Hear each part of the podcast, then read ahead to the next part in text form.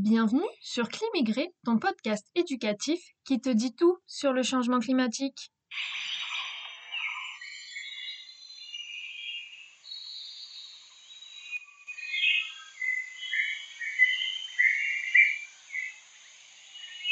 Au programme de ce septième épisode, un nouvel avancement vers un traité mondial pour lutter contre la production plastique.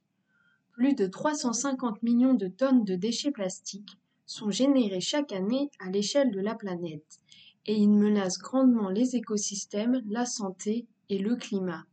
Le sixième continent, celui de plastique, ne cesse de grossir. Le plastique est peu cher pour les industriels, mais c'est devenu un véritable fléau pour notre planète. La communauté internationale s'est donnée jusqu'à fin 2024 pour parvenir à s'accorder sur le premier traité mondial juridiquement contraignant sur la lutte contre la pollution plastique. Première étape dans ce calendrier serré, une semaine de tractation réunissant 175 pays du 3 mai au 2 juin 2023 s'est déroulée à Paris. Les négociations ont d'abord commencé par un bras de fer pendant deux jours entre deux camps. L'Arabie saoudite et plusieurs pays du Golfe, ainsi que la Russie, la Chine, l'Inde ou encore le Brésil, ont refusé que le futur traité soit approuvé par un vote à la majorité des deux tiers, si jamais un consensus n'avait pas été trouvé. En face, une majorité de pays, dont l'Union européenne, défendent le vote comme ultime recours, ce qui permettrait de passer outre une minorité de pays de blocage pour pouvoir adopter ce traité mondial. Ou bien, ils considèrent, à minima, que cette question pourrait être tranchée ultérieurement ce que l'autre camp refuse.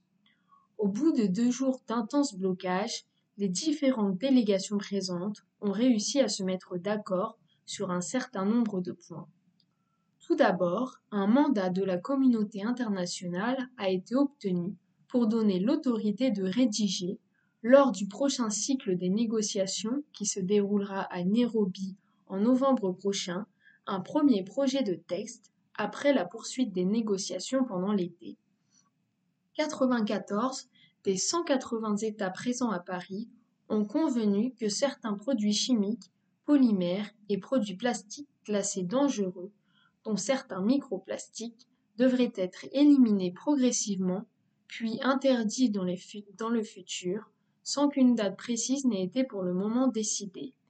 Une décision qui ne fait pas l'unanimité, puisque certains pays en développement ont une économie qui repose essentiellement sur l'utilisation du plastique.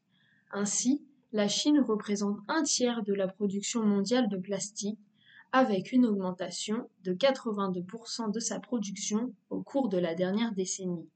Cela témoigne de la difficulté à enrayer cette machine de production. Les pays producteurs de pétrole également, dont est issu le plastique, se sont montrés particulièrement réticents sur ce point. Le futur traité international sur la pollution plastique devrait contenir des mesures pour réduire la production et l'utilisation de plastique à usage unique, mais aussi des mesures pour lutter contre la mauvaise gestion des déchets plastiques. En effet, 75% des plastiques présents dans nos océans proviennent d'une gestion inadaptée des déchets, principalement dans certains pays asiatiques, tels que l'Inde, la Malaisie, l'Indonésie le Bangladesh et le Vietnam.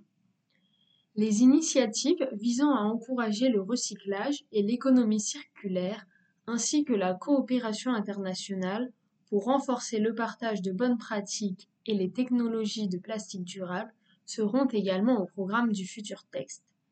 Si ces quelques promesses sont à souligner, les ONG présentes aux négociations ont dénoncé quelques déceptions.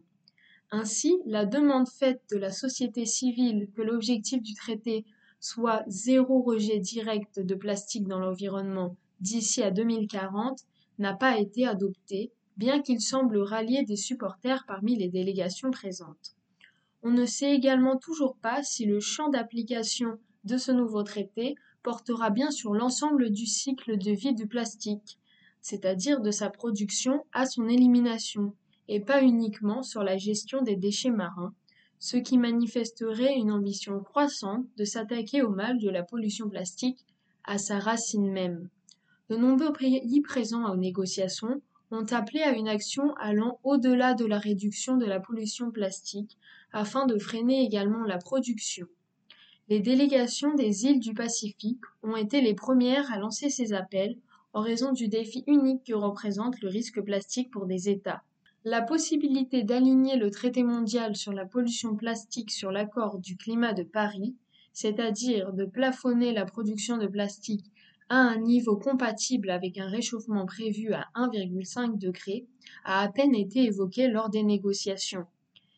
Autre gros point majeur qui n'a pas été évoqué, les mécanismes financiers, comme l'affection d'une partie de l'aide au développement des États pour soutenir la transition vers l'économie circulaire dans les pays en développement et protéger les droits des personnes exposées de manière disproportionnée aux productions chimiques et aux déchets plastiques.